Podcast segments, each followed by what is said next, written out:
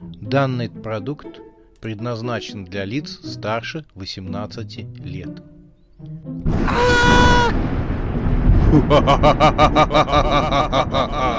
Пощекочи, нервишки. Матч Вурдалаков. Глава девятая. Царица ночи. Часть первая.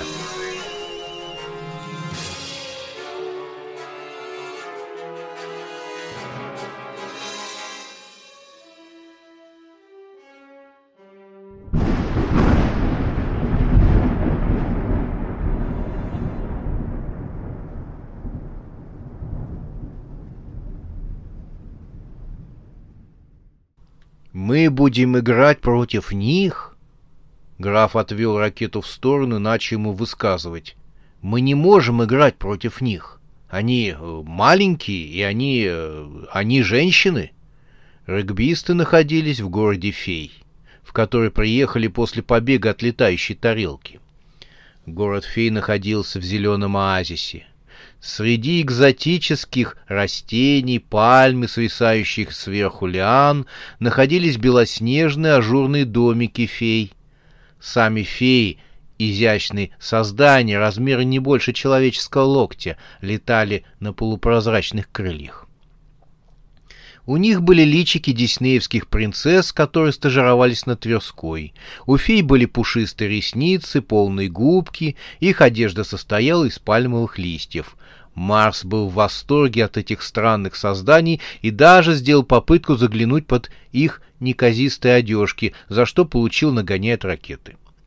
Феи с интересом отнеслись к приезду автобуса регбистов и сопроводили красных вурдалаков к регбийному полю.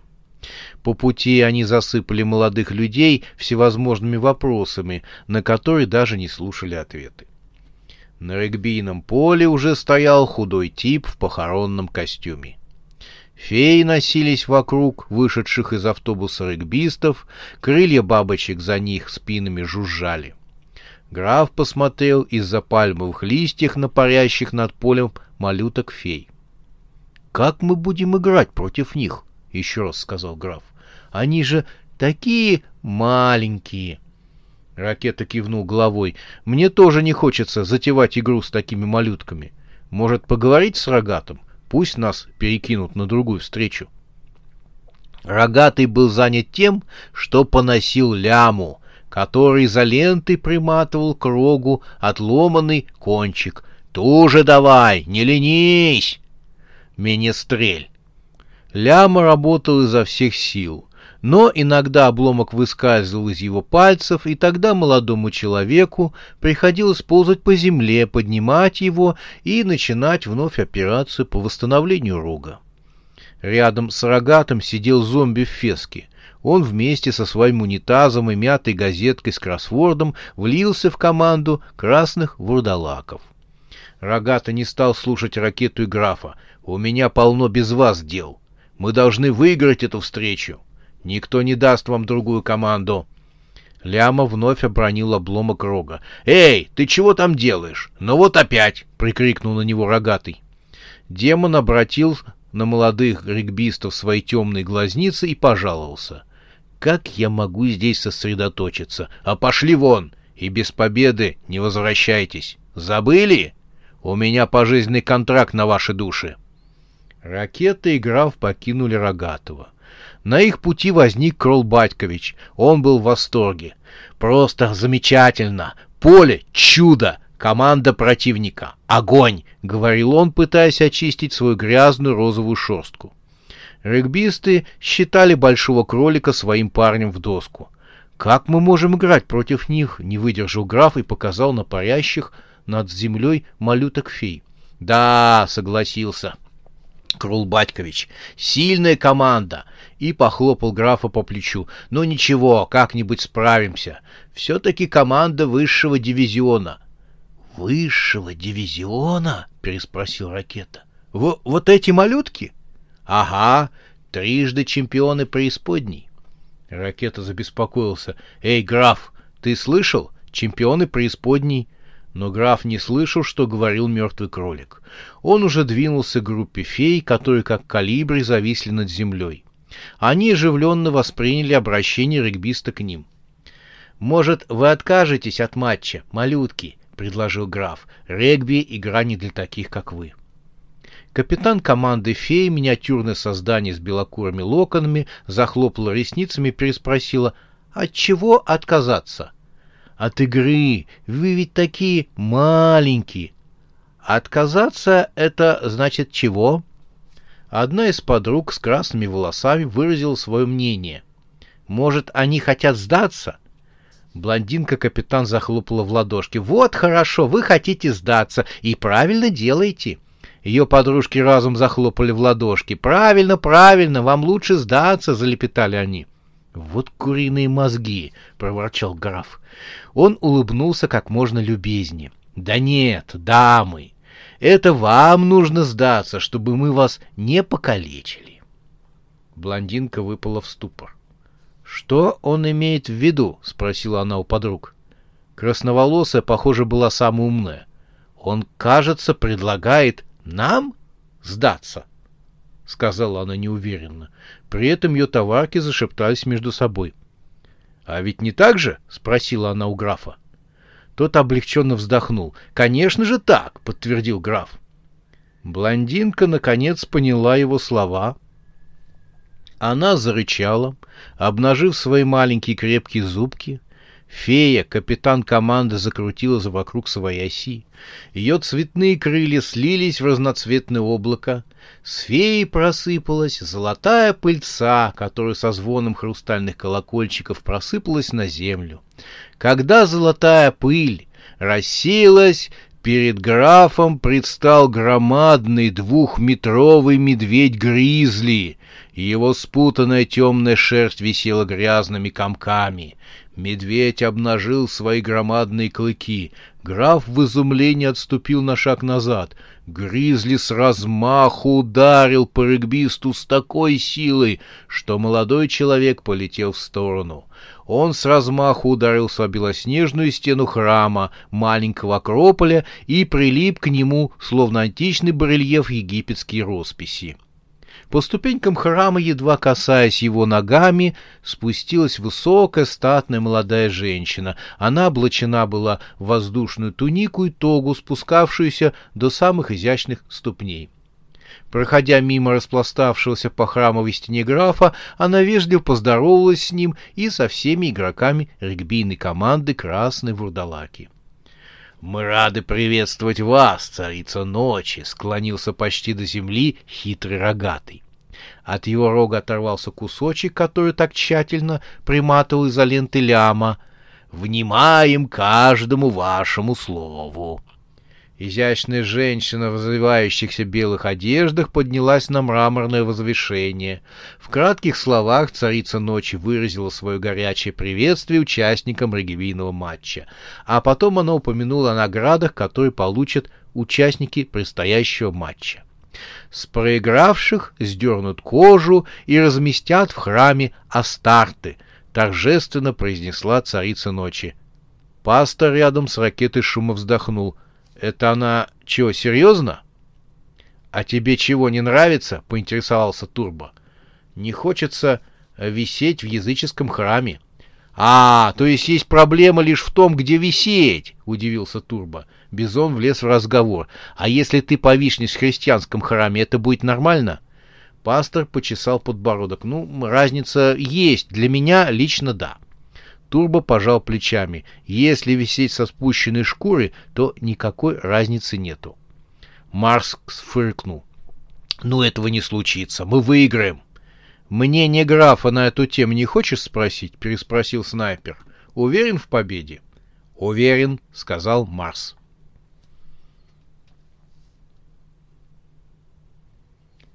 Автобус петлял по лесным тропам в полной темноте. Свет светящихся фар вырвал из ночной мглы изогнутые корни деревьев, походившие на лапы великанов, корявые пни, ощерившиеся ветвями, словно осьминоги щупальцами. Регбийная команда улепетывала с места последнего матча, что есть силы. Рогатый держался за спинку сиденья и с опаской посматривал через окно вверх на ночное небо преисподней. «Опасайтесь открытых участков!» — шепотом приказал он водителю-скелету. Все дело в том, что красные вурдалаки именно выиграли, а не проиграли. В начале матч для вампиров складывался тяжело. Все маленькие феи с пушистыми ресницами и округлыми формами западных красавиц вдруг превратились в грязных, мощных с медведей-гризли, которые вели грязную игру в нападении. Граф, ввиду нахождения в виде лепешки, принимать участие в матче не смог, и его с удовольствием заменил Кролл Батькович. «У нас есть еще Дема», — сказал рогатый ракете. Демой стали называть зомби любителя кроссворда на унитазе. «Толку от него!» — фыркнул ракета. «Не скажи!» — поспорил с ним рогатый. «На счету каждый игрок. Вот ты бы и вышел. Мне нельзя. Я избираюсь на место властителя с преисподней. Мне не престижно. Тем более должен играть». Рогатый проворчал нечто нечлено раздельное, но ракета его уже не слышал, он умчался к команде. «Проигрываем, кажется», — сказал он. «Нужно придумать хитрость». Кролл Батькович его поддержал. «Есть идея!» Через мгновение мяч в игре был заменен на некий предмет продолговатой формы, который феи Гризли не сразу идентифицировали как голову самого Кролла Батьковича. Настоящий мяч возник из-под земли на зачетной зоне. Его занесло само безголовое тело громадного кролика. Этот занос вызвал дикую ярость среди фей-гризли. Они залились страшным ревом и накинулись на безголовое тело Крола Батьковича. Через мгновение в воздухе замелькали его оторванные части. «Эй, девчонки, потише!» — закричала голова кролика, которую бросили посредине регбийного поля. Бизон за уши поднял ее. «Кажется, ты временно вне игры» сообщил Бизон голове Кролла. «Да, собери меня, пожалуйста», — вздохнула голова кролика. Царица ночи, нахмурившись, смотрела со своего мраморного пьедестала. Она выглядела как древнегреческая богиня Афина. На голове был шлем, а в руке золотой жезл. «Конец матча!» — провозгласил худой в похоронном костюме. Но разъяренная толпа фей-гризли его не услышала, а понеслась через все регбийное поле к вампирам. Пыль от лап мчавшихся медведей поднялась над полем. Турма громко сглотнул. Толпа фей-гризли, словно стадо бизонов, разметала вампиров в стороны. Порядок восстановила лишь царица ночи. Для вида она пожурила свою регбийную команду, но было видно, что сама очень довольна результатом первого матча и считает, что победа у нее в кармане. «Тяжело нам придется, братья», — говорил Кролл Батькович, когда его собирали по частям. При этом кролик-зомби не потерял первоначального боевого задора и оптимизма. К автобусу, у которого кучковались красные вурдалаки, шатаясь, подошел граф. Похоже, чуток вздремнул. Я ничего не пропустил, — сказал он рассеянно, оглядывая покореженное от столкновения с фейгризлями лица сотоварищей. — Ну, разве что первый тайм, — сказал Бизон с хрустом вправляя нос. — Уверяю тебя, ты немного пропустил, — успокоил графа Турбо. — Может, желаешь услышать вдохновленную рэп-балладу? — предложил Яма. — я учел прошлые ошибки и усилил. Чего усилил? спросил снайпер. Ошибки? Не, саму рэп-балладу усилил. Пастор перекрестился и душевно попросил Ляму не делать этого. Свою просьбу он сопровождал красноречивым показом кулака. Рогатый с ракетой молчали. Рядом с ними на унитазе сидел зомби в феске. Он оторвался от помятого кроссворда и мертвыми глазами посмотрел на противоположный конец поля, где кучковалась орда разъяренных фей-гризли. «Э, «Лизм!» — промямлил зомби в феске. «Чего тебе еще?» — спросил ракета. Рогатый фыркнул. «Пусть помолчит этот мертвый мыслитель Родена. Мешает думать. Но зомби пытался что-то сказать. А, э, лизм. Слово было длинное, и его мертвым губам не поддавалось. «Это по горизонтали или по вертикали?» — поинтересовался Марс. «По горизонтали», — вдруг ясно и четко произнес зомби, словно у него возникло прояснение ума. В пустых глазницах черепа рогатого вспыхнули языки пламени. «Сейчас не время разгадывать кроссворды!» — рявкнул демон так, что его костяная челюсть отвалилась и покатилась по земле. Он вынужден был на четвереньках поскакать за ней. Ракета нагнулся над кроссвордом. «Алкоголизм, должно быть», — сказал Ракета, посчитав количество клеточек в строке. Зомби угукнул и, поковыряв концом карандаша между своим синих зубов, красноречиво ткнул в сторону фей-гризли. Ракета задумался, а потом подозвал графа, с которым о чем-то шумно шептался. «Точно видел», — сказал наконец граф после совещания. «Я эту стену головой пробил». «Ну-ка, мигом туда». И оба побежали в сторону белоснежного храма. Худой в похоронном костюме объявил начало второго тайма. Команда нечесанных фей-гризли ломанулась к команде гостей. Царица ночи захлопала в ладоши. Она уже праздновала победу. Гризли озверели. Они отрывались от земли могучими лапами и делали гигантские прыжки. Однако их мощное нападение было остановлено появлением деревянной бочки, которую чья-то добрая душа бросила на поле. Бочка развалилась от удара землю, и по полю потек золотистый мед. Феи-гризли остановились как вкопанные. Задние ряды налетели на впереди стоящих и тоже обомлели, глядя на манящий мед. Бочку бросили ракета с графом. Ракета сообразил, в чем слабость игроков команды хозяев, а граф вспомнил, что через стену в храме видел целые залежи бочек с медом. Царица ночи простерла руку, намереваясь остановить игроков своей команды от рокового шага, но было уже поздно. Косматые фей-гризли кинулись на мед. Они хватали его лапами, лизали с земли дрались друг с другом из-за золотой драгоценности. Через минуту вся команда фей-гризли лежала в повалку на регбийном поле, пережрав меда. Худой в похоронном костюме молча взирал на застывшие тела монстров. Царица ночи была в шоке от такого поворота событий. Она застыла на месте с поднятой над головой рукой, точь-в-точь точь древнегреческая статуя или заставка к показу голливудского фильма. Рядом с судьей-гробовщиком возник рогатый. Он вежливо поинтересовался, кто же выиграл. «Согласно правилам, победа остается за вами», — ответил похоронный костюм. Рогатый тут же разразился кучей комплиментов, но худой, метнув настороженный взгляд на царицу ночи, без лишних слов исчез. Рогатый посчитал благоразумным последовать его примеру и вместе со всей командой красные вурдалаки. И вот автобус, что есть мочи, летел по пустыне, когда розовые небеса померкли, нечто большое и черное опустилось с небес и силой врезалось в автобус. Ракатый не удержался и упал между кресел. Догнала все-таки! Ракета помог ему подняться. Ляма высунул лысую голову в окно и, обратившись к черной туче с крыльями, прокричал «Милая леди, неужели вы нас будете бить?» Ответом было дыхание вихря, гудение которого сводилось в слова. «Еще как! В моей груди пылает жажда мести!» Очередной удар сотряс автобус. Ляма скатился под кресло, а ракета с рогатым вновь столкнулись. «Я заметил, что мы только и делаем, что от кого-то удираем», — сказал ракета.